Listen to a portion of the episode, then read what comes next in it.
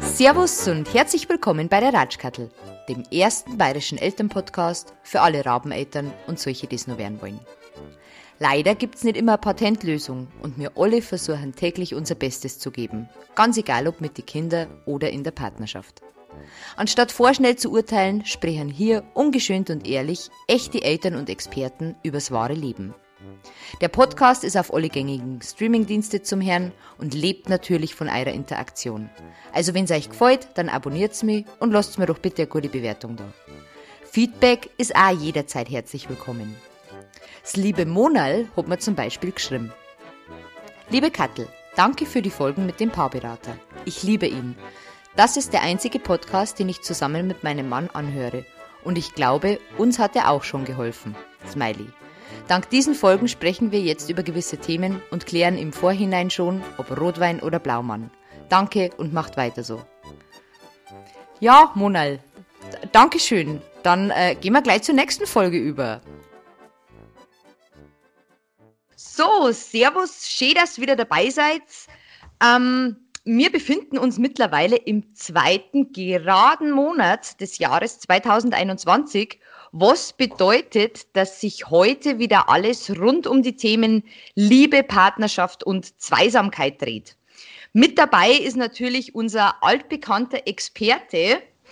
Er ist zertifizierter Paar- und Sexualberater mit eigener Praxis in Erding. Er hat über 25 Jahre Erfahrung in sämtlichen Beziehungsthematiken gesammelt, ist freier Dozent an der Erzdiözese München und Freising mit dem Schwerpunkt Ehevorbereitung und Ehebegleitung und bildet sogar mittlerweile die Paarberater der Zukunft mit aus. Ähm, also wer, wenn nicht er, kann uns die besten Tipps und Tricks rund um glückliche, harmonische Beziehungen geben. Ich freue mich wahnsinnig, dass er heute wieder dabei ist. Deutschlands einzig wahrer Paarberater, Peter Ecker. Hallo Peter. Hallo, grüß dich, Kettel. Servus. Äh, geht's dir gut? Alles gut? Ja, passt alles wunderbar. Danke dir. Das ist sehr schön. Jetzt möchte ich vorab vielleicht äh, noch kurz äh, ein bisschen was Organisatorisches machen, weil ich bin nämlich angesprochen worden von einer Freundin von mir, die in München wohnt, ob ich einen Rabattcode für die habe. hm? Und ähm, ja, wir haben da eigentlich vorab gar nicht so drüber überlegt, aber wir könnten ja jetzt, äh, es ist ja heute der K-Samstag, ist K, sagt man K-Samstag? Ja, ja, wir zeichnen K-Samstag auf. Oster, Ostersamstag quasi. Ähm, als kleines äh, Ostergeschenk für unsere Hörer, die jetzt vielleicht im Münchner Umland leben und dich gerne äh, exklusiv mal buchen würden, haben wir uns jetzt was überlegt. Mhm. Was haben wir uns denn überlegt? Ja, wir haben einen Code und zwar heißt der Code Ostern 40. Und da gibt es dann einen kleinen Nachlass. Rabatt auf genau, die der Nachlass. erste Sitzung bei dir. Was ich auch ganz interessant finde, das möchte ich jetzt vielleicht nur dazu sagen, ähm, das habe ich gesehen, du machst auch Online-Beratungen, also gerade zu Corona. Ja. Das kann läuft dann über Skype. Kann man per Skype oder per Zoom machen, ja, ist kein Problem. Geht auch. Also für alle, die äh, an Peter gerne mal ähm, persönlich sprechen würden oder vielleicht ihre Beziehung ein bisschen aufpeppen möchten mit, äh, mit der Hilfe von Peter, einfach, äh, wenn es einen Termin ausmacht, äh, dazu sagen Ostern 40 und dann äh, gibt es einen kleinen Rabatt. Genau. genau. Mhm. Und erkundigen kann man sich auf www.derpaarberater.de. Richtig, wunderbar, Kattel. Genau, super. Dann haben wir das. Dann, äh, da die Song, fangen wir jetzt mit unserem heutigen Thema um. Wir haben es ja schon angeteasert. Ähm, das Thema lautet Let's Talk About Sex, warum es falsch ist zu glauben, alles über den Partner zu wissen. Sehr spannend. Ich finde die sehr, sehr spannend. Wir haben uns vorab dazu entschieden, heute keinen Mommy-Daddy-Fail zu machen, weil das ähm, ist, heute geht es ja nur um die Mamas und Papas, beziehungsweise um die Männer und Frauen und nicht so um die Kinder, deswegen lassen wir das heute einmal weg. Aber ich bin mir sicher, du hast bestimmt die ein oder andere lustige Anekdote noch, noch zum Thema. Ich habe mit Sicherheit zu liefern, ja.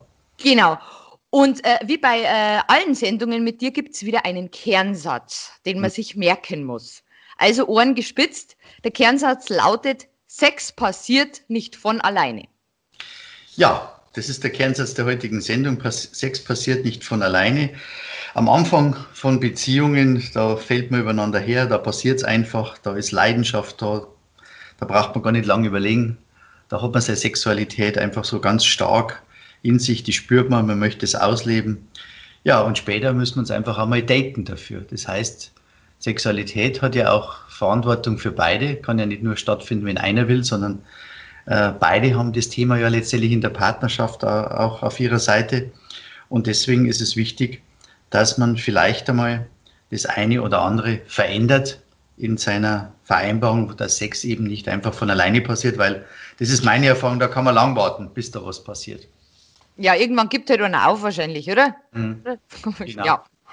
Ähm, wir haben immer Statistiken zum Anfang der Sendung und du hast mir da was ganz Tolles geschickt und zwar die TerraTalk äh, äh, Umfrage Studie von der Uni Göttingen. Und zwar, das ist wahrscheinlich eine der größten wissenschaftlichen Studien äh, zum Thema Beziehungsprobleme. Also 2016 haben da schon äh, über 222.000 Männer und Frauen im Alter von 20 bis 69 mitgemacht und haben da angegeben, was so die größten Probleme in ihren Beziehungen sind. Genau. Und die Ergebnisse äh, stelle ich jetzt einfach mal kurz vor. 52 Prozent haben äh, angegeben, sie haben Probleme mit dem Gesprächsverhalten, also wenn es Probleme in der Partnerschaft gibt und diese zu lösen sind. 50 Prozent haben angegeben, sie haben Probleme mit der Art und Weise, wie negative Gefühle oder Kritik geäußert werden. 49 Prozent, also fast die Hälfte, haben ähm, Sex und äh, den Themenbereich Sex und Erotik angegeben, wo es Probleme gibt. Ähm, 44 Prozent haben äh, die Lebendigkeit und Spontanität in der Beziehung als Problem dargestellt. 40 Prozent hatten Probleme äh, mit Zärtlichkeit und der körperlichen Zuwendung. 39 Prozent haben angegeben, äh, dass es Probleme bei der Änderungsbereitschaft gibt, also Probleme irgendwie auf, aufzulösen. 37 Prozent sind nicht zufrieden mit dem Ausmaß an Zeit und Energie, die für die Partnerschaft aufgebracht werden. 37 Prozent sind nicht äh, zufrieden mit den gemeinsamen Aktivitäten oder der Zeit füreinander.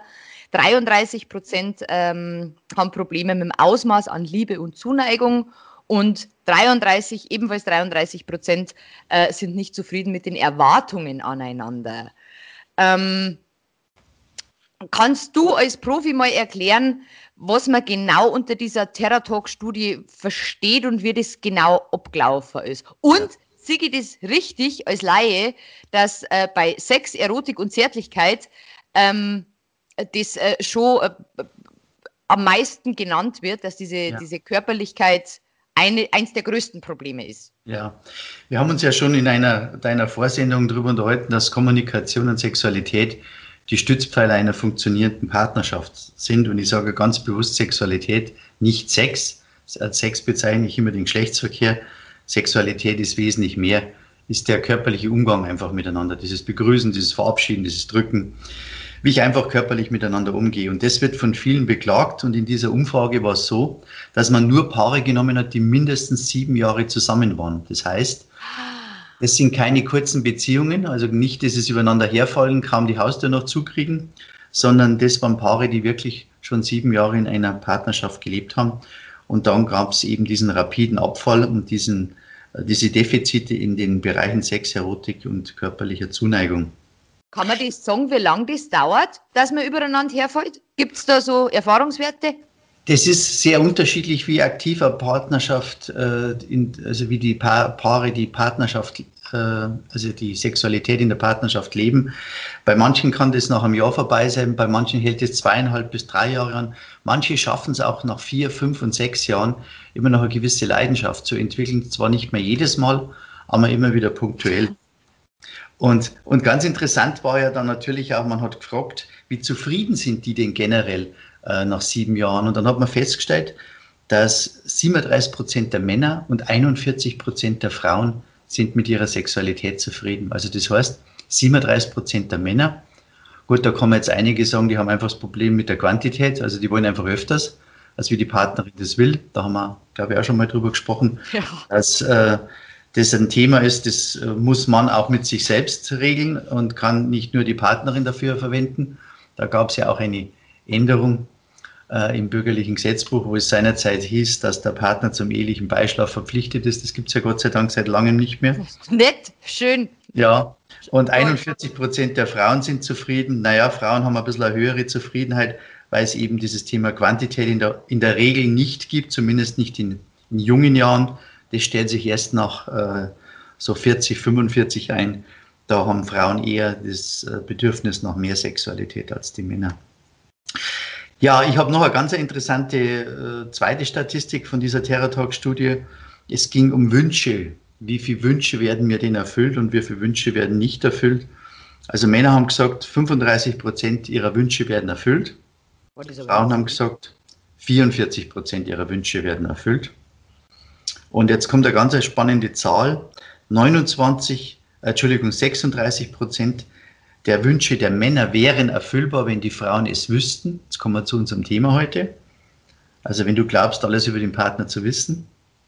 36 Prozent wären erfüllbar, sind also ungenutzte Reserven bei den Männern. Und bei den Frauen wären sogar 40 Prozent erfüllbar. Und ähm, die nicht erfüllbaren Wünsche, die sind bei den Männern 29 Prozent. Also die wünschen sich einfach Dinge, die die Partnerin nicht bereit ist zu tun und das ist auch völlig in Ordnung. Und bei den Frauen sind es 16 Prozent die, ihrer Wünsche, die nicht vom Partner erfüllt werden können. Da sagt man einfach, ja, äh, unerfüllbare sexuelle Wünsche, hak's ab. Es ist vergeudete Lebensenergie, wenn du dich darauf konzentrierst, was nicht geht, sondern konzentriere dich auf die Dinge, die gehen.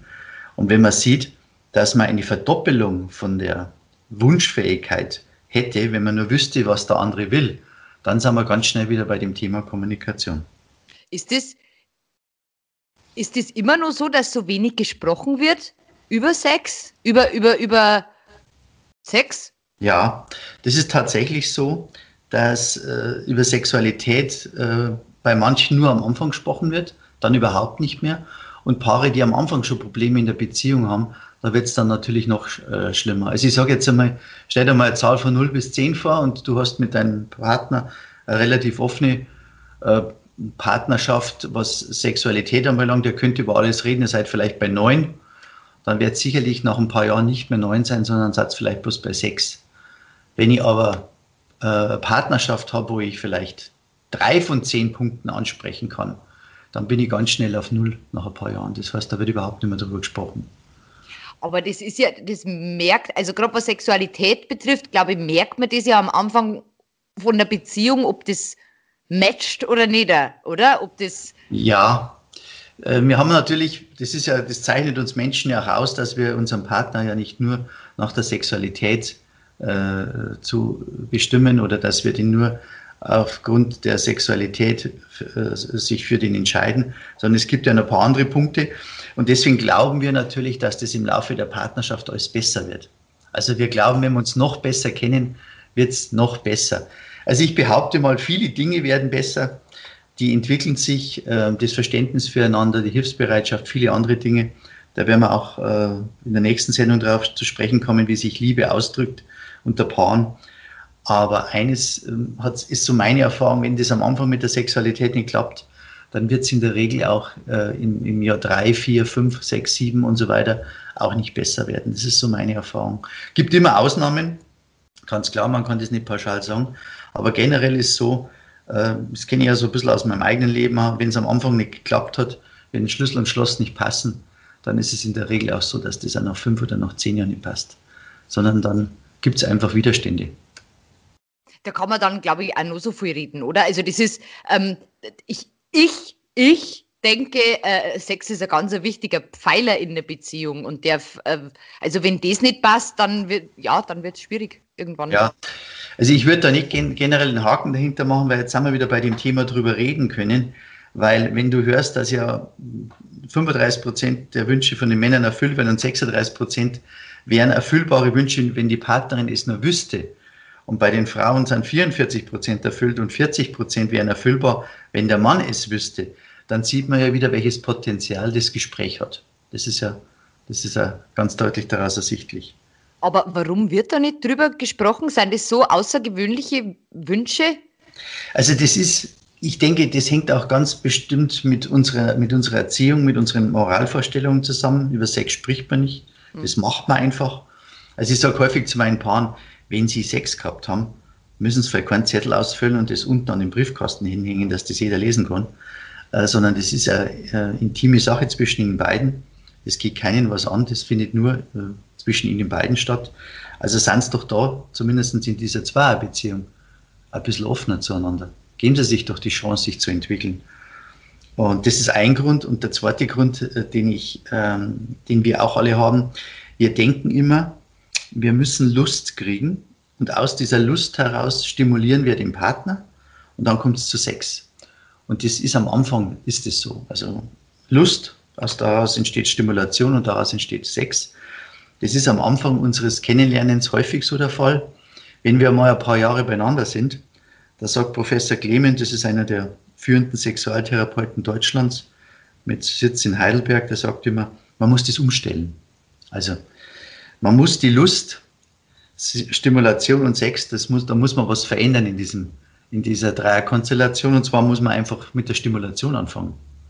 Das heißt, man muss fummeln, man muss einfach mal, und zwar nicht plump äh, und nicht äh, direkt die, die Geschlechtsteile direkt anfassen, weil das mag meines Erachtens keine Frau direkt angefasst. Aber der Mann. Aber die Männer, das haben wir schon mal gehabt in der vorhergehenden Folge, ich glaube im November haben wir darüber gesprochen, mhm. dass unser Lustzentrum ja zwischen den Oberschenkeln liegt. Aber bei Frauen ist es sicherlich so, dass das größte Sexualorgan das Ohr ist. Ohr, das Dekolleté, der Nacken, der Hals. Und dass sich aus dieser Stimulation heraus die Lust entwickeln kann und dass es dann vielleicht zum Sex kommt. Das heißt, ich stimuliere zunächst, gucke, ob Lust entsteht, Entschuldigung, ob Lust entsteht. Und wenn keine Lust entsteht, dann geht es natürlich nicht weiter. Und sollte Lust entstehen, dann kommt es halt zu sexuellen Handlungen. Was immer das auch sein mag. Es steht ja auch nirgends geschrieben, dass man bei jeder sexuellen Aktion immer einen Geschlechtsverkehr haben muss. Das ist ja nur in unserer Birne so eingebrannt, ähm, dass das nichts Ganzes ist oder dass das pubertär ist oder was weiß ich, ähm, nur weil wir uns da jetzt nicht vereinigt haben. Aber stehen, stehen tut es nirgends. Also wenn ich mich nicht fortpflanzen will, kann ich theoretisch auch anderweitig Sex haben oder Sexualität haben. Und das fühlt sich genauso gut an. Ja, das stimmt. ähm, ja, mein Problem war, ich bin immer eingeschlafen.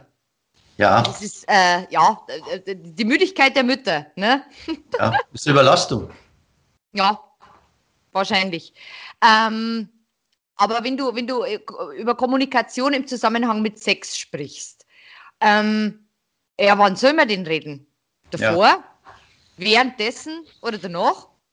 Naja, wichtig ist auf alle Fälle mal nicht darüber zu sprechen, wenn wir, wenn wir Sex haben. Also das ist für die meisten abtörnend. Äh, die meisten sagen, das ist nicht meins. Also ich möchte nicht äh, während dem Sex dann auch noch was austauschen müssen. Ähm, wichtig ist, dass man sich einen Raum schafft. Also einen Raum schafft, wo man über Sexualität reden kann. Das kann ein paar Tage vorher sein dass man mal auf dieses Thema zu sprechen kommt und sich so gegenseitig so ein bisschen anspitzt. Und das kann sicherlich auch ein, zwei Tage danach sein. Nicht, dass man sagt, du, wie war ich oder wie fandest du das, sondern dass man einfach sagt, du, das war für mich, also Ich-Botschaft, das war für mich so und so. Und ich habe das so und so empfunden. Und äh, dass der andere sagt, du, das finde ich jetzt schön, dass du mir das sagst, weil ich war mir da jetzt gar nicht so sicher, ob ich das alles richtig gemacht habe. Doch, doch, das hat sich gut für mich angefühlt und ähm, da können wir gern weitermachen oder da denke ich, sollte man an dem Punkt vielleicht äh, uns nochmal informieren drüber, weil da hat es ein bisschen gehakt. Also das, wenn man schafft, wenn man diese Kommunikation schafft, dann hat man einen Meilenstein absolviert in der Partnerschaft. Aber ich denke jetzt, okay, zwei Punkte. Ich denke jetzt, wenn man jetzt lang beieinander ist, also wirklich lang, weiß ich nicht, lang, über die sieben Jahre, machen wir es so, ähm, ist es dann nicht komisch, plötzlich aus dem Nichts zu sagen, du, das vorletzte Woche war toll. Ist das, wie, wie fängt man dann noch in so einer langjährigen Beziehung ein Gespräch über Sex an, wenn man das jetzt vielleicht vorher nicht so unbedingt praktiziert hat? Also ganz wichtig ist, sag's nochmal, das ist ja das, was wir ja auch im, in dem letzten Podcast besprochen haben. Ganz wichtig ist, wie kommt die Botschaft rüber? Die Botschaft kommt immer schlecht rüber, wenn der andere sich angeklagt fühlt, wenn er sich rechtfertigen muss, wenn er Du-Botschaft hört.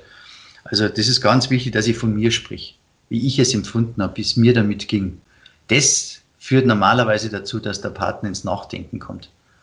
Ähm, das mag vielleicht manchmal ein bisschen befremdlich sein, dass man von sich spricht, weil wir das ja eigentlich nie gelernt haben. Mhm. Ähm, aber das ist die einzige Chance, dass der Partner nicht sofort äh, auf Verwacht ist und denkt, äh, wir sind jetzt unzufrieden oder wir stellen ihn irgendwie, äh, nageln ans Kreuz oder ähm, wollen in irgendeiner Art und Weise unser Missfallen äußern, sondern wir sprechen einfach darüber, wie wir es empfunden haben, wie es uns dabei gegangen ist. Und da kann man ruhig einen Satz sagen und dann einen Punkt machen und dann einen zweiten Satz beginnen und nicht immer dieses doofe Abern. Also das war ja das letzte Mal ganz schön, aber das hätte es noch anders machen können. Also damit reiße ich den ersten Teil des Satzes kaputt.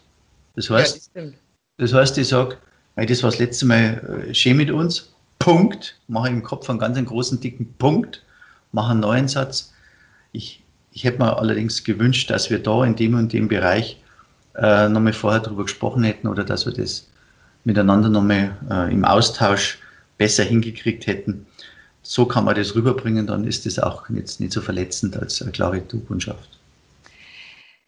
Wie ist es, wenn man einen Partner hat, der nicht über Sex oder über Sexualität kommunizieren will, äh, weil ich habe eine Instagram-Frage gekriegt ähm, und die lautete, äh, wieso will mein Partner nicht über seine oder meine Vorlieben sprechen? Also mhm. wie geht man damit um, wenn der andere ja nicht bereit ist, dort zu, zu, zu sprechen? Also zunächst ist es einmal so, auch wenn wir in einer Partnerschaft sind, ist unser Partner kein offenes Buch. Äh, ich mache da immer ganz gerne eine Übung mit Paaren, das können die Paare untereinander auch mal machen. Stell dir mal vor, dein Partner ist ein Haus mit sechs Fenstern. Du stehst vor diesem Haus und es hat sechs Fenster. Wie viele Fenster sind denn offen? Wie, in wie viele Fenster kannst du reingucken? Kannst du einen Kopf reinstecken? Kannst du reinschauen äh, und alles sehen, was dich interessiert? Wie viele Fenster macht er dir denn auf? Und ähm, die Übung kann man gegenseitig machen und da kommen ganz interessante Ergebnisse zustande. Und eines ist einmal klar, dass alle sechs Fenster nicht auf sein müssen. Also die Wissenschaft spricht davon, wenn man es hinkriegt, vier bis fünf Fenster offen zu haben, dann hat man eine, eine gute Partnerschaft, eine einvernehmliche Partnerschaft, eine Partnerschaft, wo auch Entwicklungspotenzial da ist. Und alle sechs Fenster würde heißen, man macht sich nackig. Aber meine Erfahrung ist, dass viele sagen, die sind alle zu, eins ist kippt. Und das ist, Das ist natürlich viel zu wenig, wenn ein Fenster bloß gekippt ist und die anderen fünf sind zu. Ähm, also vier bis fünf Fenster, wenn man schafft, ist man auf einem guten Weg. Und über diese Übung kann man zum Beispiel auch den Partner so ein bisschen sensibilisieren dafür, dass man gerne mehr wissen würde. Ähm, wenn, wenn man zum Beispiel sagt, bei meiner Partnerin sind vier Fenster offen, ich weiß, was die will. Und dann sagt sie, also ich habe den Eindruck, bei, bei meinem Partner sind bloß, ist bloß ein Fenster offen. Dann sagt er, wie kommst du denn da drauf? Kannst du genauso bei mir reinschauen? Und dann sagt man, nee, ich habe den Eindruck, da sind fünf Fenster wie verrammelt. Da weiß ich nichts über die, da sprichst du nicht drüber. Ja, was sind denn das zum Beispiel für Fenster? Ja, es könnte ein Schlafzimmer sein zum Beispiel, ein Fenster. Vielleicht hat das Schlafzimmer sogar zwei Fenster, weil mich das besonders interessiert. Und da würde ich ganz gerne mal einen Blick hineinwerfen. Ja, wie hineinwerfen? Ja, vielleicht kannst du die Vorhänge ein bisschen wegmachen, vielleicht kannst du das Fenster mal kippen, dass ich die Stimme erhöre. Und vielleicht schaffen wir es sogar zusammen, dass wir das Fenster ganz öffnen. Und das sind so ja, Metaphern oder so Möglichkeiten, über diese Fensterübung letztendlich ins Gespräch miteinander zu kommen. Okay, ich habe das ähm, Sex in the City, ich habe wahnsinnig viel Sex in the City äh, geschaut. Und die, äh, die waren eben auch mal bei einem, einem Paarberater oder bei einem Paartherapeuten und die hatten auch das Problem, dass das halt äh, sexuell nicht so funktioniert hat. Und äh, der, der Paarberater hat da in der Folge gemeint, ja, äh, geben Sie Ihren Geschlechtsteilen doch Kosenamen. Mhm. Wenn man da jetzt, also wenn man jetzt Schwierigkeiten hat mit mein Penis, äh, deine Scheide mhm. oder mhm. wie auch immer, ist das, ist das nur ein Tipp oder ist das schon wieder veraltet? Hm, also ich würde generell einmal sagen, es gibt ja verschiedene Arten von Sprachen. Wir haben uns ja über die Sprachen in der Sexualität noch gar nicht unterhalten. Also manche sprechen sehr direkt an. Ja, es gibt also mittlerweile, es gibt ja medizinische Ausdrücke dafür, es gibt juristische Ausdrücke dafür, es gibt äh, milieuhafte Ausdrücke, umgangssprachliche Ausdrücke, kindliche Ausdrücke dafür. Und es gibt auch so eine Sprache der Paare. Und die Sprache der Paare, die ist häufig schon so eine Verniedlichung. Ja. Mhm. Also da ist halt das dann die Schnecke oder so, sage ich mal, ja, oder ja. Oder wie es auch immer genannt wird. Das ist, das ist völlig in Ordnung. Also jedes Paar entscheidet es für sich. Also man muss nicht die derben Wörter aus der Pornoindustrie verwenden, man kann das auch ein bisschen, ähm, ein bisschen anders darstellen. Aber das entscheidet ja jedes Paar für sich. Es passt auch nicht zu ihm. Genauso wie nicht jeder Märchen mag, mag vielleicht auch nicht jeder diese kindliche Sprache. Und wenn, wenn der Partner gar nicht reden möchte, also wie gesagt, jetzt nochmal auf die Instagram-Frage zurückzukommen, äh, er, er, er will ja anscheinend nicht über, nicht einmal über Vorlieben sprechen, weder über seine noch über das, was sie möchte. Er möchte da irgendwie gar nicht drüber sprechen. Mhm. Muss man das dann einfach akzeptieren und sagen, ja? Natürlich muss man generell akzeptieren, dass, der Partner, dass der Partner nicht über alles sprechen will. Nur ähm, man muss sich natürlich auch darüber im Klaren sein, dass es ja einen Grund gibt, warum der da nicht drüber spricht. Und äh, ein Grund, wie gesagt, kann Erziehung sein, kann Herkunft sein. Aber meines Erachtens ist ganz, ganz häufig der Grund, weil man Angst hat, den Partner zu verprellen. Also man hat Angst, den Partner zu erschrecken, wenn man ihm sagt, was so äh, in, in, dem eigenen Kopf vorgeht, was man gerne machen würde, was man gerne spielen würde. Und ähm, ich sage jetzt nur mal, diese nicht erfüllbaren oder diese erfüllbaren sexuellen Wünsche, 36 Prozent bei den Männern, 40 Prozent bei den Frauen, das ist ein Riesenpotenzial. Hm, ich, ich sage mal so ein typisches Beispiel, was häufig in der Praxis vorkommt.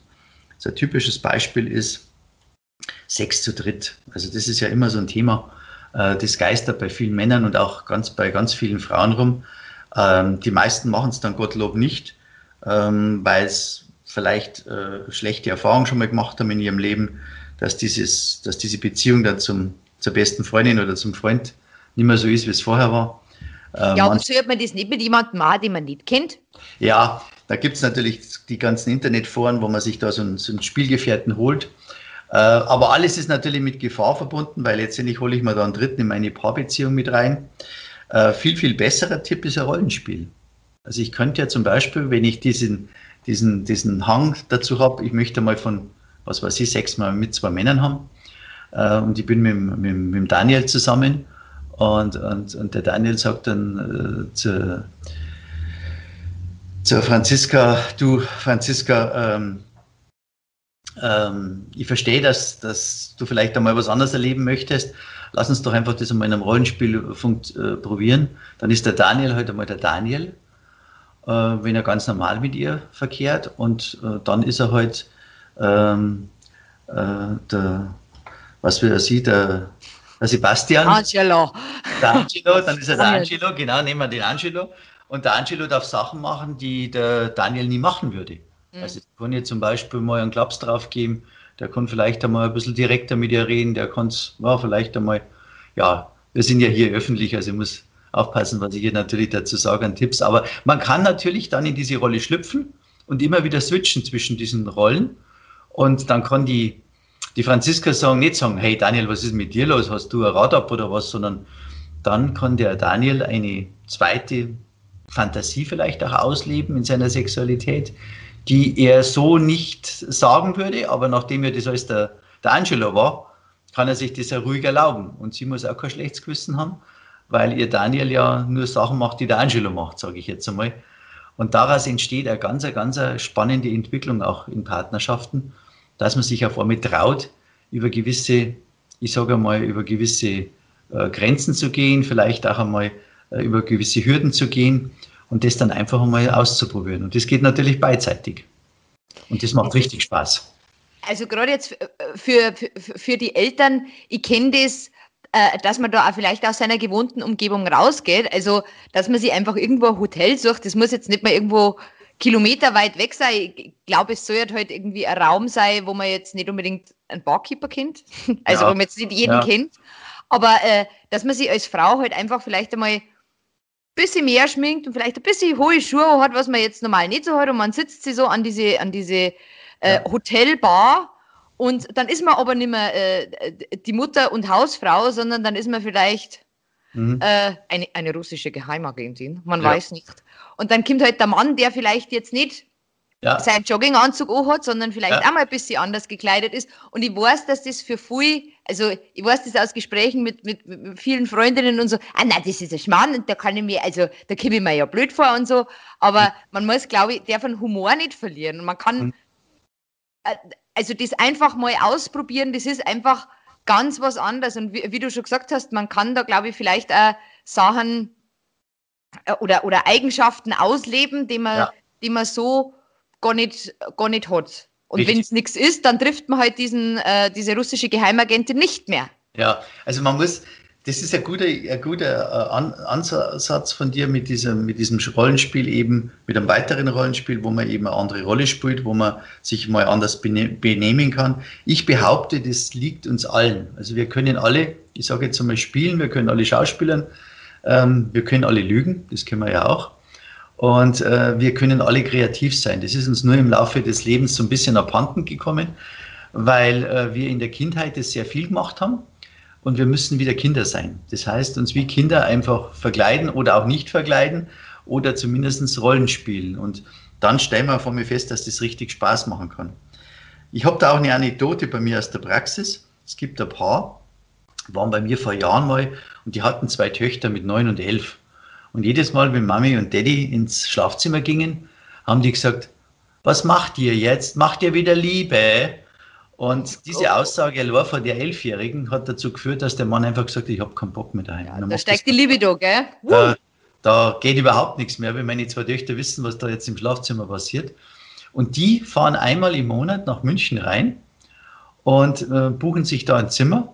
Und sie sagen, wenn sie am Eingang stehen, dann schauen die Leute schon so ein bisschen, weil sie schaut so ein bisschen aus dann wie eine Prostituierte, er schaut aus so wie ein Freier. Beide grinsen, sind seit 22 Jahren verheiratet und gehen dann eben in, äh, in das Etablissement rein, buchen sich da ein Zimmer mit, ja, mit Whirlpool und mit allem drum und dran. Ist nicht einmal so teuer für zwei, drei Stunden. Und danach sind Squeech vergnügt und fahren wieder nach Hause und äh, haben da ihre Sexualität ausgelebt. Das, das, ich, ich glaube auch, dass man muss sich heute halt darauf einlassen. Und ich glaube auch, ähm, weil andere, äh, beziehungsweise es war keine Frage, ich habe über Instagram bloß eine Nachricht äh, zu meiner Umfrage bekommen, ich habe Angst, alles zu zerstören. Und ja. ich glaube, ähm, dass, dass, dass es wenig Sachen gibt, wo der Partner wirklich sagt, also na, also na. Ich denke, man, man, man muss offen sein und, und mal probieren geht über Studieren. Also, ja. Wie gesagt, Sex ist, glaube ich, immer was, wenn alle einverstanden sind damit mhm. und keiner mhm. zu Schaden kommt, ja. ja, why not? Also da, da ist ja das Spektrum komplett offen. Ja. Und ähm, was, ich, was ich vielleicht noch sagen möchte, ich habe letztes Jahr eine, ähm, eine Frau bei mir im Podcast gehabt, äh, die die Bedürfnisse von Lunern äh, bedient. Luna sind Menschen, die es wahnsinnig toll finden, wenn ein Luftballon platzt. Also wenn eine leicht begleitete Frau einen großen Luftballon hat und den äh, platzen lä lässt, mit draufsitzen, Fingernägel durch Aufpusten, man weiß es nicht. Äh, das ist anscheinend ein ziemlich krasser Fetisch, der sehr weit verbreitet ist, mhm. was für mich also ein bisschen befremdlich ist. Mhm. Und äh, sie hat halt auch gesagt, die Männer, die ihr schreiben oder die bei ihr äh, Videos bestellen, ähm, die daten das daheim nie sagen. Ja, ja. Weil sie Angst haben, irgendwie verurteilt zu werden oder, boah, du bist komisch oder so. Ähm, sollte man so einen Fetisch teilen oder, oder, oder ja, ich habe Angst, alles zu zerstören, wie gesagt, ja. war die Also grundsätzlich ist es ja mal so, also das eine sind Fantasien, die muss ich ja nicht ausleben, das andere sind Wünsche, die sollte ich mir irgendwann einmal gönnen, die sollte ich irgendwann einmal umsetzen. Nicht jede Fantasie wird der Wunsch, die darf also ruhiger als Fantasie bleiben. Das muss man grundsätzlich mal unterscheiden. Und zu der Hörerin da kann ich eigentlich nur eins Oder Hörer, man weiß es nicht. Hörer, wissen wir ja nicht, genau, ist ja neutral bei dir. Ähm, da würde ich mal das Thema Güterabwägung ins, ins, äh, in, in, den Ring werfen. Güterabwägung heißt, äh, was ist denn der beste Fall, wenn ich nichts tue? Also wenn ich nichts tue, was passiert im besten Fall? Dann sagen, sagen die Leute meistens, naja, dass so bleibt, wie es ist. Was ist im schlimmsten Fall? Was passiert denn im schlimmsten Fall, wenn ich nichts tue? Naja, irgendwann werden wir wahrscheinlich auseinandergehen, weil die Sexualität so äh, nicht ewig so bleiben kann. Ähm, dann sage ich, jetzt gibt es einen dritten Punkt. Was wäre denn das Bestmöglichste, wenn Sie etwas sagen, was Sie damit erreichen könnten? Und dann schmücken die Klienten das in der Regel sehr, sehr stark aus. Äh, da merkt man dann auch die Freude, die, die, ähm, ja, das Entstehen von Gedanken, äh, wenn man das dem anderen sagt und, das, und der ist dann vielleicht sogar Feuer und Flamme oder kann das mit einem umsetzen. Und dann sage ich viertens, was passiert im schlechtesten Fall, wenn Sie mit ihm darüber reden? Ja, im schlechtesten Fall, Trainer wäre das nicht, aber er wird mich halt ein bisschen komisch anschauen. Mhm. Und dann sage ich jetzt, jetzt überlegen Sie sich doch mal Ihre Antworten. Was hört sich denn da am besten an? Und dann sagen fast alle, die Chance darauf, dass wenn ich etwas verändere, dass sich etwas zum Positiven hin tut. Also der bestmöglichste Fall. Also das nennt sich Güterabwägung in der Psychologie. Und das mache ich sehr gerne in der Praxis, weil ich die Erfahrung gemacht habe, äh, man blockiert sich sonst selbst. Also man nimmt sich sonst selbst die Chance eigentlich auch auf Veränderungen. Ich möchte da nur ganz kurz zwei äh, Anekdoten erzählen, die, die bei mir in der Praxis waren. Und daran sieht man wieder, dass wir kein Hirnlaufband haben. Also wir können nicht ablesen, was unser Partner möchte. Und ähm, der erste Fall war recht amüsant. Die kamen bei mir zum Einzelgespräch. Zuerst waren sie zusammen da, dann kamen sie zum Einzelgespräch. Das ist bei mir in der konzeptionellen Paarberatung so, dass jeder auch die Chance hat, alleine ohne, ich sage es jetzt mal, ohne dass der Partner jetzt da gleich ähm, in, in, in die Seite fährt, seine Dinge aussprechen kann. Und dann Kommt es häufig vor, dass dann jemand sagt, ja, ich habe sexuell so und so Vorstellungen ja, und ja, echt? es kommt häufig vor. Also er war bei mir und hat zu mir gesagt, wissen Sie, Herr Ecker, ich möchte jetzt einfach mal nur nehmen. Mhm, sage ich, ja, wie sollte denn das ausschauen? Ja, wissen Sie, ich komme von der Arbeit heim und die steht vielleicht gerade in der Küche und äh, ich nehme es einfach. Okay, aber wissen Sie, auf. aber wissen Sie, wissen Sie äh, das kann man nicht machen. Mhm. Sage ich, wieso nicht? Na, weil das kann man nicht machen, weil wissen Sie, das ist ja dann ein Quickie und äh, dann kommt sie ja nicht zum Höhepunkt und dann hat sie ja nichts davon. Okay, ich habe dann überhaupt nichts dazu gesagt, habe das einfach mal so stehen lassen. Äh, fünf Tage später kam seine Frau zu mir und ähm, sagte zu mir, wissen Sie, bei uns die Sexualität, das ist so eingefahren, immer im Schlafzimmer. Ich habe mir einfach mal einen anderen Ort da gewünscht, irgendwo, dass man mal in der, in der, in der, nicht direkt in der Öffentlichkeit, aber mal im Freien und, und einmal woanders. Und im Urlaub geht es ja viel, viel besser. Und am allerliebsten war mir, wenn er mich einfach bloß einmal nehmen würde, ohne lang zu fragen. Aha, denke ich mir, hoppala, äh, die Leute sind 16, 17 Jahre beieinander, beide wollen das Gleiche und reden nicht drüber. Ja, aber also, warum? Also, das ist das Faszinierende daran, weil sie Angst hat, wenn sie ihm das sagt, dass er denkt, sie, sie ist ein, ja, leichtes ist Lampe oder was, ja, ein leichtes Mädchen. Und er er hat Angst, dass sie denkt, äh, er hat nichts anderes im Kopf, als wir einfach nur äh, mit seinem Ding da schnell was machen. Also das ist eine Geschichte, die wir nicht vergessen, weil die habe ich relativ schnell äh, zusammenführen können. In der Küche. nee, nee, bei mir in der Praxis, indem ich einfach gesagt habe, wie schaut es denn bei Ihnen mit der Spontanität aus? Und dann sind wir ganz sanft auch in dieses Thema spontaner Sex gekommen und dann haben es beide gesagt, dass sie sich das beide eigentlich schon sehr, sehr lang wünschen aber sich nie getraut haben, das auszusprechen. Es ist faszinierend. Eine zweite Geschichte, die auch so passiert ist, wo ich auch denke, ähm, gibt es denn sowas? Wir wissen ja, dass bestimmte Medikamente die Erektionsfähigkeit des Mannes sehr stark beeinträchtigen können. Ähm, ich habe einen jungen Mann gehabt, der war allerdings schwer erkrankt, der musste Medikamente nehmen und hat, damit seine Erektion äh, eintreten kann, hat er Medikament eingenommen. Äh, äh, langläufig bekannt als Viagra. Mhm. Aber anderes Medikament. Das äh, hält 48 Stunden an, wenn die Lust entsteht. Die Erektion. Und die Erektion, aber nicht durchgehend, nicht durchgehend, sondern nur, oh. nur wenn Lust kommt, läuft halt das Blut an einer bestimmten Stelle zusammen. Und ähm, deswegen hat man noch lange nicht 48 Stunden äh, äh, Erektion, keine Angst. Sollte das eintreten, müsste man, müsste man zum Arzt. Also das wird dann Hirntod dann noch. Genau. Also auf alle Fälle, der hat immer am Freitagnachmittag seine Pille genommen und ähm, ihr nichts gesagt davon. Er hat ihr nichts gesagt, dass die Erektion bei ihm beeinträchtigt ist durch seine Medikamenteneinnahme, durch seine Erkrankung. Nahm am Freitagnachmittag das Medikament und wollte am Samstag oder am Sonntag immer Sex mit ihr. So, jetzt hat sie aber Samstag oder Sonntag Manchmal überhaupt keine Lust gehabt. Hängt ja auch mit dem Zyklus von der Frau zusammen. Sie wollte am Dienstag oder am Mittwoch. Aber am Dienstag oder Mittwoch hat er alles gemacht, bloß damit er keinen Sex mit ihr hat. Weil er genau gewusst hat, dass er Dienstag oder Mittwoch ja nichts eingenommen hat und dass das deswegen ja nicht funktionieren kann. Das sind so Geschichten, wo ich sage, boah, Hammer. Also sie weiß gar nicht, dass er was einnehmen muss. Äh, wir haben das dann aufgelöst in der Praxis mit Einwilligung von beiden, dass wir dann darüber gesprochen haben. Und sie war heilfroh, dass sie jetzt verstanden hat, warum der immer am Wochenende will. Und ähm, er war froh, dass er sie endlich sagen konnte, weil er hätte sie ja eigentlich von Anfang an sagen sollen, dass er da Probleme hat und dass er da ein zusätzliches Medikament braucht. Und das sind Dinge, wo ich mir denke, Wahnsinn, die sind so viele Jahre verheiratet, die wissen so viel voneinander, die kennen jeden Pups, sage ich jetzt einmal, aber über solche Dinge sprechen die nicht. Aber ist das nicht häufig, du hast, du hast es schon gesagt, am Anfang ist ja eigentlich, ist ja Sexualität äh, selten ein Thema. Da, ja ja, da. Passiert es einfach. Flutscht es noch. ja. Nein, aber ähm, ist, das, ist das häufiger Thema, dass das am Anfang halt einfach passt und da muss man auch nicht viel drüber reden, weil es passt halt. Und je länger, dass man dann beieinander ist, desto, ja, das haben wir immer schon so gemacht. Mhm. Warum soll ja. man, warum? Und wenn ich, zum, wo wir jetzt bei der Luna wieder sind, das nehme ich jetzt einfach als Beispiel, äh, ja, wenn ich ihre jetzt nach drei Jahren sage, dass mir voll einer abgeht, wenn mhm. ein Luftballon platzt, mhm. die, ich mache ja alles kaputt, ich zerstöre alles. Ja, ähm, ja Kosten, nein, was war das? Güterabwägung. Güterabwägung, genau.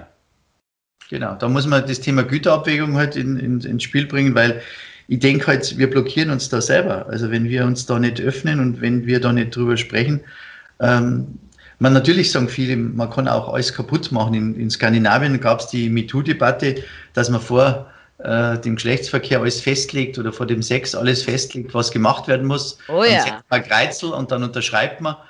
Und dann geht man ins Bett und sagt, ach hoppala, jetzt habe ich da vergessen, das Kreuzel zu setzen. Du, das müssen wir nochmal nachtragen und nochmal abzeichnen. Also das nimmt natürlich, wenn sowas, äh, sagen wir mal, wirklich mal sein sollte, das nimmt natürlich jegliche Spannung in der Sexualität und jegliche Spontanität. Ähm, das ist nicht damit gemeint, aber grundsätzlich glaube ich in einer ruhigen, vertraulichen Minute, ich sage immer in so einer blauen Stunde, am späten Abend, wenn man vielleicht auf der Terrasse sitzt oder im Garten sitzt oder am Balkon sitzt und dann vielleicht ähm, ja, eine, gut, eine gute Grundstimmung hat, dass man sowas anspricht. Also die meisten sprechen solche Dinge immer an, wenn sie streiten. Dann klatschen sie es dem anderen hin. Und da ist natürlich der völlig falsche Platz dafür. Das wissen wir ja vom, von der Kommunikation her, haben wir ja in der letzten Folge gehabt. Da brauche ich solche Dinge nicht ansprechen. Ich muss sie immer dann ansprechen, wenn ich mal ganz nah bin. Also wenn ich, wenn ich eine Herzensnähe verspüre, wenn ich dem anderen ganz nah bin. Urlaub ist oft so ein Fall. Da darf ich so Sachen ansprechen. Ich muss ja nicht gleich mit dir ins Haus fallen. Aber ich kann ja sagen, du, da hätte ich ein Thema, da würde ich ganz gerne mal mit dir drüber reden, aber ich bin ein bisschen, habe da ein bisschen Angst, weil ich nicht weiß, wie du damit umgehst, wie du damit reagierst. Also ich darf mir jetzt einfach mal Ah, ich nehme jetzt einmal mein Herz in die Hand und sage dir das jetzt einfach. Ich, finde das, ich fand das so schön, wenn du im Bett einmal Schuhe jetzt. Also Stichwort Bettschuhe gibt es ja, die man nur im ja. Bett anzieht. Gell? Stehen dann im Schlafzimmerschrank und ansonsten sind die nur fürs Bett gedacht, sind meistens unbequem, meistens eine Billigmarke, ist ja egal, Hauptsache sie sind, sie sind für Ganz den Zweck schlecht gedacht. für Bandscheiben, solche Ganz schlecht für Bandscheiben. Und wenn der eine das sagt, dann sagt du, ja, warum gefällt dir das so? Ah, ich finde das so schön und ich stelle mir dann vor, was weiß ich, dass ich die Absätze auf die Oberschenkel spüre oder was weiß ich. Wollen wir jetzt nicht vertiefen. Auf alle Fälle ähm, könnte ja dann der andere sagen, ja, wieso sagst du mir das nicht? Ja, weil ich mir denke, du hältst mich für pervers. Tja, was ist ein pervers eigentlich? Ja, genau. Das ist eine spannende Frage. Also die Sexualität wird ja oft mit normaler Sexualität ähm, verglichen. Ich habe jetzt letzte Woche ein, ein Pod, äh, eine Fortbildung gemacht, so muss ich sagen, online. Da ging es um das Thema BDSM, also Bondage, Bondage, Disciplinate, Sadomaso, ausgesprochen, so schnell, langläufig mal ausgesprochen. Ähm, da geht es ja, ja darum, dass zwei etwas tun, was beiden gefällt. Und auch da spricht man von normaler Sexualität. Also das ist keine pathologische Sache heute mehr. Keine ich glaube, die wenigsten Sachen äh, rufen die Reaktion, was ja. ist denn mit dir los hervor, ja. sondern ich glaube, also gerade in der Partnerschaft kennt man sie ja und, und, und ähm, ja, es ist der seltenste Fall, wenn ich jetzt mit irgendwas komme, na, also wo das so komplett 100% abgelehnt wird, ja. also kann, kann ich mir jetzt vorstellen, also es sind wirklich extreme Sachen, aber Sind ja. sie ja meistens, glaube ich, gar nicht. Das sieht also es gibt, selber so. Es, es, gibt ein paar Sachen, wo ich sage jetzt einmal, da findest du wahrscheinlich äh, ein, ein oder zwei Prozent der Bevölkerung. Das ist alles, was so mit, was in die Toilette gehört, sage ich mal. Ja, genau. Da, da sagen, steigen die meisten aus. Aber bei allen anderen Dingen, denke ich mal, ist äh, ein Riesenpotenzial, wenn man nur darüber sprechen würde. Und bei BDSM, wenn man sowas mal probieren möchte, da gibt es doch dann immer das Codewort, oder? Ja. Also ein Codewort, wo man dann sagt, stopp. Mhm. Ja, das empfehle ich generell, so ein Codewort, ähm, so als praktischer Tipp, dass man einfach mal so ein Codewort vereinbart, das sollte nicht Nein oder Stopp sein. Warum? Äh, warum nicht? Äh, Nein oder Stopp sind für uns sehr, sehr drastische äh, Alarmsignale. Da fühlen wir uns sehr, sehr stark zurückgestoßen. Deswegen ist das ja auch der Grund, warum man bei einem, beim, äh, beim sexuellen Akt, den man nicht haben möchte, dieses Nein oder dieses Stopp ausspricht äh, wenn es äh, außerhalb der Partnerschaft zum Beispiel passiert oder wenn es passiert, weil ein sexueller Übergriff stattfindet. Man sollte sich hier in der Partnerschaft eigentlich mehr, äh, um sich so ein bisschen entwickeln zu können, sollte man sich ein, ein nettes Wort aussuchen, wie zum Beispiel Leberwurstbrot oder, oder Apfelmarmelade oder ja. Leberwurstbrot, Leberwurstbrot! Ja, äh, weil da musst du automatisch schmunzeln, dann weißt du, okay, da hat der Finger nichts verloren. Äh, dann dann ist das, ist das vielleicht ein, ein, gutes Warnsignal, ohne dass der andere sich gleich so zurückgestoßen fühlt. Also das gebe ich immer als Tipp, dass die Paare bei mir ein eigenes Codewort finden. Das muss ich ja gar nicht wissen, also um Gottes Willen. Das ist ja nur das Codewort für das Paar.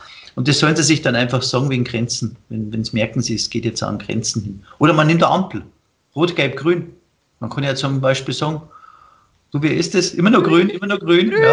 Jetzt wird es langsam gelb, jetzt wird es langsam gelb. Jetzt weiß ich nicht so, ob es wieder auf grün umspringt oder, oder ob es ins Body geht. Doch, das ist, das glaube ich, ist gut. Ähm, du hast vorher gesagt, das ist mir jetzt nur im Kopf, du hast vorher gesagt, man sollte nicht unbedingt während dem Sex sprechen. Ja. Und da fällt mir wieder Sex in the City ein. Ja, sehr, sehr geprägt, mein Leben. Ähm, das war irgendwie, äh, da, da, haben halt auch zwei miteinander geschlafen und sie hat dann danach gesagt, ähm, weißt du, wo meine Klitoris ist? Und er so, ja, klar. Und sie so, na, die ist drei Zentimeter von da entfernt, wo du denkst, dass sie ist. Mhm. Also, ähm, ist, ist, soll man wirklich gar nicht kommunizieren? Weil ich glaube, das ist doch der. Doch, man soll schon kommunizieren, aber natürlich nicht so wie in einer Komödie bei Sex in the City. Das war ja eine Komödie. Ähm, natürlich auch mit, mit dem, das, das ist ja keine Gebrauchsanweisung. Anweisung Nein, das nicht, aber. Also, das, damit hat sie ihm ja klar gemacht, wie falsch er lag. Und eigentlich, eigentlich hat sie sich selber einen, einen schlechten Dienst erwiesen, weil hätte sie ihn frühzeitig darauf hingewiesen, wäre der Sex wahrscheinlich besser gewesen, aber da hätte es dann noch nichts zum, zum Sagen aber wie gehabt. Wie kommuniziert man sowas? Rüberrutschen? Ja, indem er zum Beispiel die Hand des Partners nimmt und die Hand des Partners führt oder die eigene Hand nimmt und die Hand des Partners drauflegt. Das ist etwas, wo ich, wo ich glaube, dass man am meisten lernen kann, wenn wir diese Verbindung zwischen den beiden Händen mehr nutzen würden. Das heißt, der eine agiert und der andere lässt sich einfach führen. Das ist eine wunderbare Übung, äh, die empfehle ich auch immer meinen Paaren, wenn es Probleme gibt, zum Beispiel, wenn, wenn Männer zu früh kommen, das Thema haben wir ja immer wieder mal in der Praxis. Äh, auch das kann man gemeinsam mit der Partnerin abtrainieren und das geht halt nur, wenn beide, beide dann Hand anlegen, um auch eine gewisse Kontrolle über die Situation zu haben und beide, dass beide auch etwas lernen.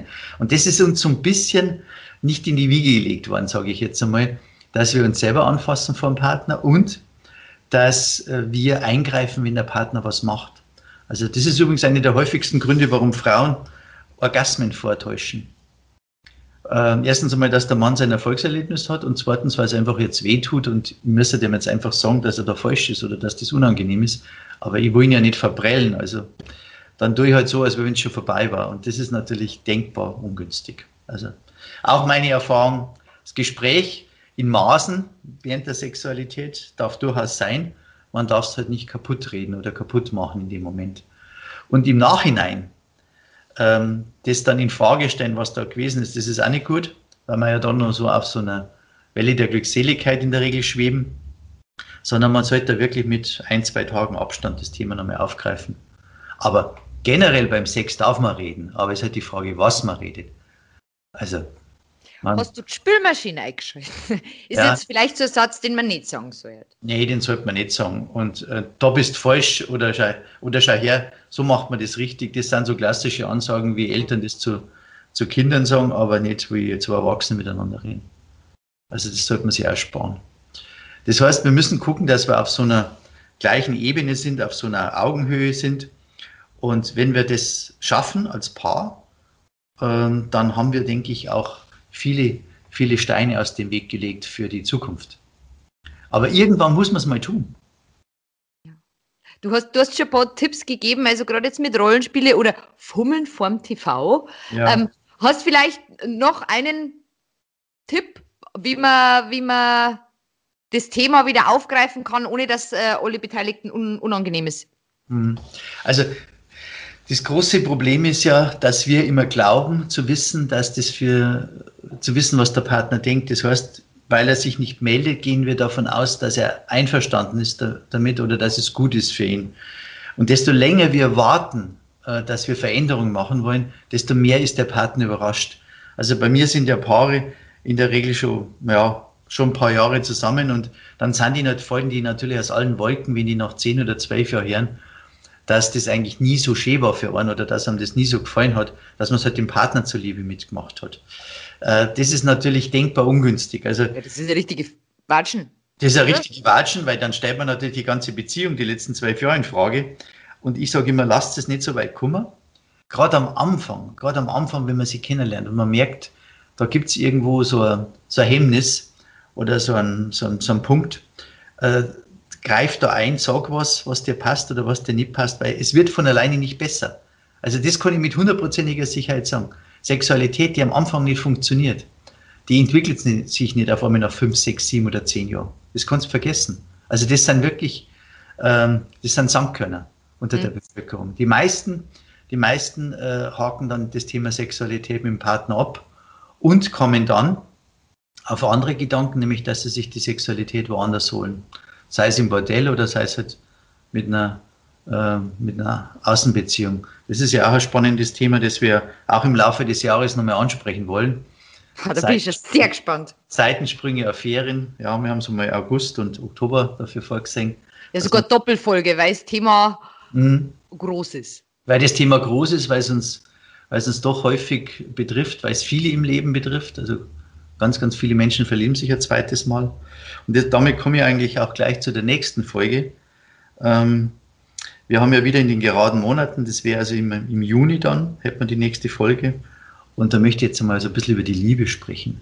Ja, wir haben ja da den Wonnemonat. Genau. Wir haben ja da den Wonnemonat Mai hinter uns und der Mai ist ja der Liebesmonat. Da gibt es ja normalerweise auch die meisten Hochzeiten, wenn nicht Corona ist. Und da ist äh, ein ganz wichtiges Thema ja, damit die Liebe gelingt, was wir tun können, um unsere Liebe zu entwickeln. So haben wir es genannt. Ähm, ja, was tut man für die Liebe? Was ist Liebe überhaupt? Wie kann man Liebe messen? Kann man das steuern? Also steuern, du kannst keinen zur Liebe zwingen. Also ich sage immer, bei mir stehen keine Infusionsständer, wo ich jemand äh, anstöpseln kann und dann läuft Liebe rein, dass er den Gegenüber da lieben soll. Das funktioniert natürlich nicht. Aber man kann was für die Liebe tun. Weil die Liebe ist anders als das Verliebtsein. Und da werden wir das nächste Mal ganz ausführlich drüber sprechen, ähm, was man für die Liebe tun kann, damit sich, damit die Liebe gelingt und damit sie sich auch im Laufe der Beziehung entwickeln kann. Denn das ist, glaube ich, das, was die meisten im Leben suchen. Eine feste Partnerschaft, die Liebe, das Verstandenwerden, das, das in die Hand genommen werden, das gehalten werden und wissen, dass jemand für uns da ist, egal welche Situation in unserem Leben auf uns zukommt. Geborgenheit. Geborgenheit, genau. Ah, bin ich, äh, bin ich schon sehr gespannt. Ähm, ja, hast du noch einen Abschlusssatz? Ja. Zum Thema, warum es falsch ist zu glauben, alles über den Partner zu wissen. Ja, also ich glaube, dass wir auch viel zu wenig darüber reden, dass sich im Körper was verändert. Das heißt, wir werden älter, der Zahn der Zeit, wie ich immer so schön sage. Und äh, man muss auch akzeptieren, dass die Sexualität nicht mehr einfach so spontan passiert, dass sie langsamer wird, dass sie aber verbindender ist, entspannender wird, dass weniger Leistungsdruck da ist, dass man mehr performen muss und dass manchmal Dinge auch passieren, die heute halt einmal daneben gehen oder die nicht so sind Und da sage ich immer, wissen Sie, Sie können nur 736 Mal Sex in Ihrem Leben haben. Das spielt doch überhaupt keine Rolle. Ob da mal was daneben geht oder ob mal was nicht so funktioniert, das ist doch überhaupt nicht entscheidend, wenn ich 10, 15, 20 Jahre beieinander bin. Das ist doch so egal, wenn er gerade was. Aber akzeptieren Sie das, dass sich Ihr Körper verändert. Ja, das ist Erding, das ist Erding 11 Uhr Samstag. Da werden immer die Sirenen gehen. Die haben uns jetzt zugehört. Genau, die haben uns zugehört. Also einfach das akzeptieren, auch mit den Wechseljahren, mit den Veränderungen, ob ich dann ein Gleitgel brauche oder Erektionshilfe oder diese Dinge oder auch mal damit einverstanden bin, wenn halt kein Verkehr passiert, sondern dass nur eben Zuneigung, Zärtlichkeit, Kuscheln ist und nicht immer dieses Kuscheln plus. Das wünsche ich allen äh, Paaren, dass sie einfach da eine Nähe finden, die weit über das hinausgeht, was uns der klassische Sex geben kann. Genau. Einfach, einfach entspannt sei und offen sei und wieso nicht auch irgendwann einmal ein Sexspielzeug kaufen? Das Richtig. sind ja nicht mehr die, die klassischen, riesigen, äh, sehr ja. lebensnahen Dinger, sondern da ja. gibt es wirklich total niedliche Sachen. Ja, da gibt es total niedrige, niedrige Sachen und du machst jetzt ein zweites Fass auf, dieses Thema Sextoys. Ähm, ja, gibt's das war auch mal eine Sendung im Übrigen. Das war auch einmal eine Sendung, ja. Es liegen ja so rund 60 äh, Millionen in, in Schubläden in Deutschland, gebraucht und ungebraucht. Also manche werden ja gar nicht mehr hergenommen und manche sind halt, wie gesagt, auch im Dauereinsatz, weil die Sexualität mit dem Partner überhaupt nicht passt. Ähm, ist eigentlich schade, weil wenn man mit einem Partner in einer Partnerschaft ist, wenn man eigentlich alles zusammen oder fast alles zusammen macht, dann sollte man es eigentlich auch hinkriegen, dass man mit dem Gespräch auch die Sexualität so gestalten kann wie es ihm gefällt und wie man es haben möchte. Sehr schön. Es war eine sehr, sehr interessante Folge mal wieder. Ich freue mich schon äh, aufs Thema Liebe. Und äh, wie gesagt, jetzt bloß nochmal der Hinweis, wer beim Peter eine Sitzung, sagt man Sitzung? Ja, Sitzung sagt man. Eine Sitzung buchen, buchen möchte, egal ob online oder irgendwann wieder persönlich, sagt einfach den Code Ostern40 dazu und dann gibt es noch ein kleines Präsent. Genau. Peter, vielen, vielen, vielen Dank äh, für diese vielen Informationen, diese Tipps und wir hören uns in zwei Monaten wieder. Vielen genau. Dank. Ich danke da ganz herzlich, Kattel, war wieder wunderschön mit dir. Vielen Dank. Dankeschön, Servus. Servus.